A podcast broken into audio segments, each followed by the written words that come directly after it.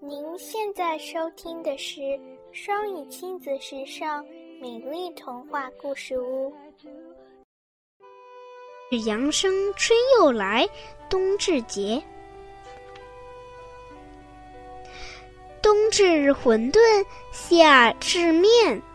今天是冬至节，刚到傍晚，爷爷就拉着小艳阳去吃馄饨猴家的馄饨。爷爷说：“那才是他记忆中的味儿。”晴冬至烂年边，雨冬至晴过年。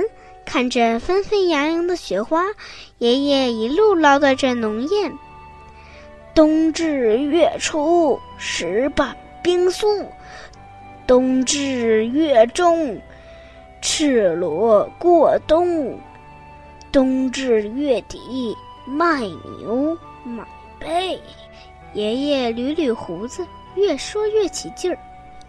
冬至是我国农历二十四节气之一，这一天是一个非常重要的节气，有“冬至大如年”的说法，也叫压岁，是一年中阳春的开始。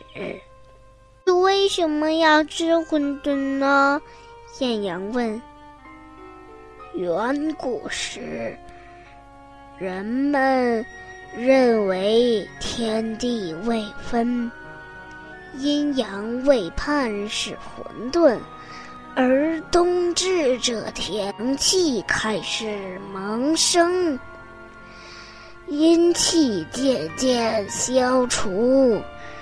吃馄饨，有纪念这一天破馄饨、开天辟地的意思。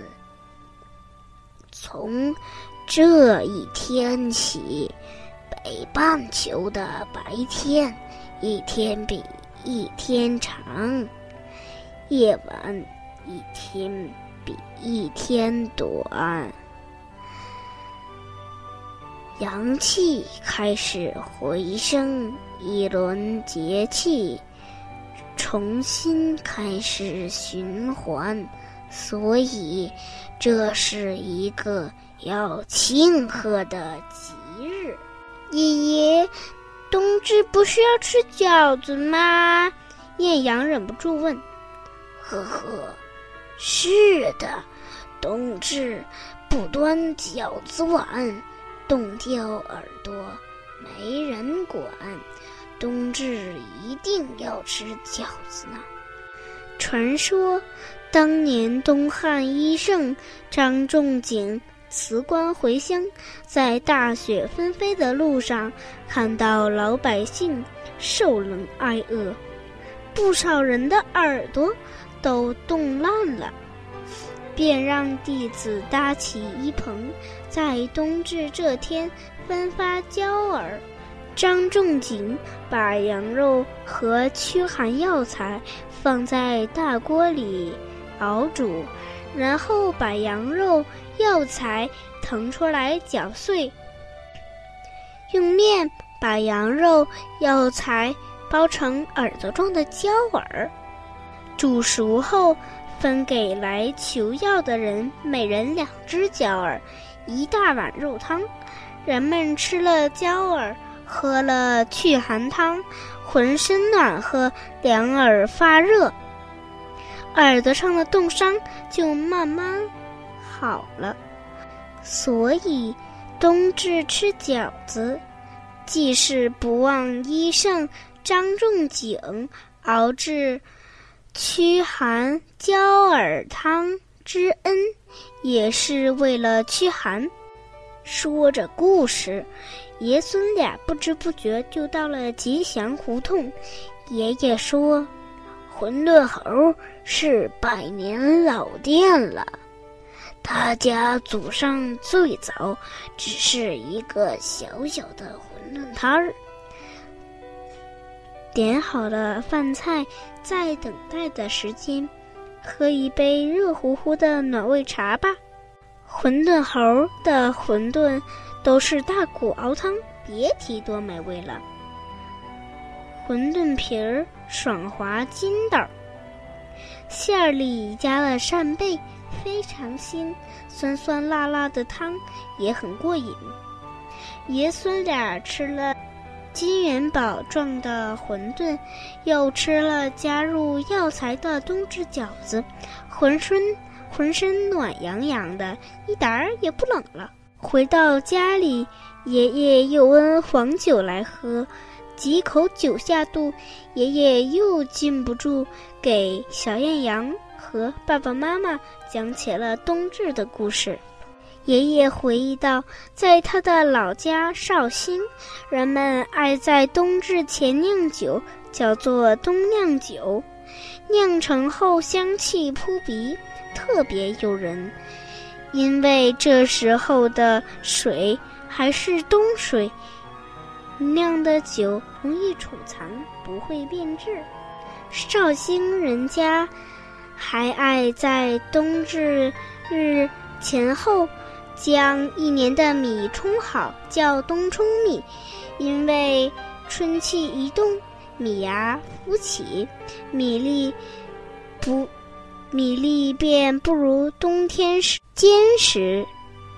冬冲米，米粒不易破碎，减少了损耗，人吃了也有劲儿。说着说着，爷爷打起了盹儿。困觉要困冬至夜，冬至是一年中夜晚最长的一天。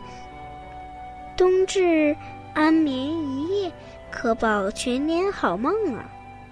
要休息了，在这宁静的雪夜，睡个安安稳稳的冬至觉吧。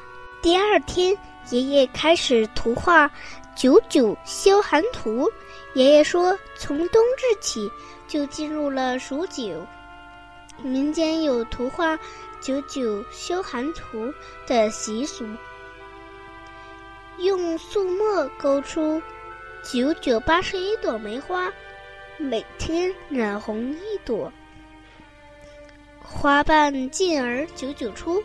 爷爷还拿出几幅九九消寒图给艳阳解释：天染的颜色要根据当天的天气决定，晴为红，阴为蓝，绿为雨为绿，风为黄。下雪，天白。艳阳指着一幅满是铜钱的小寒图问：“咦，这幅图怎么填？”爷爷笑着答道：“要填好这幅九九消寒图，可要记住这段名念。”下点天阴，上点晴，左风右雾雪中心。图中点的墨黑黑，门外已是草阴阴。艳阳要在爷爷的指导下完成。庭前垂柳，深重待春风。九个繁体字的九九消寒图。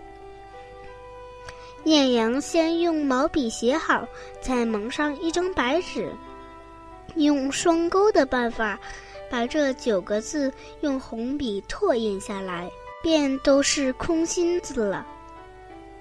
这九个字，每字九画，简按笔画，每天描一笔，描完之后正好杨柳回黄。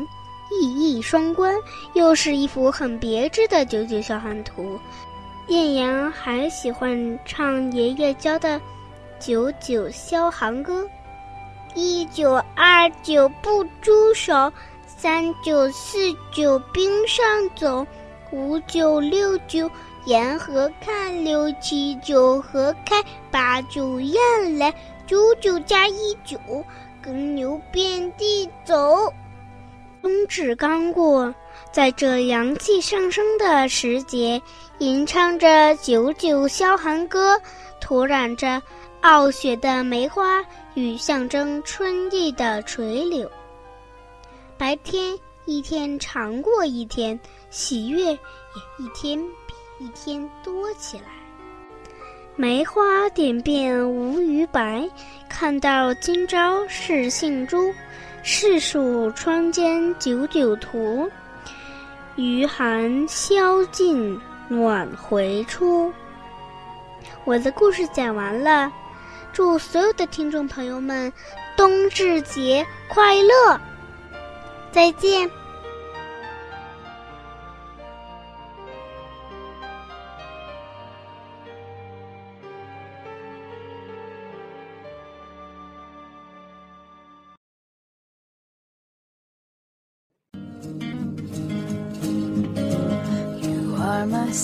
感谢收听，想收听更多中英文故事、童谣和每日朗读，请关注公众微信“双语亲子时尚圈”，也欢迎更多朋友参与和投稿。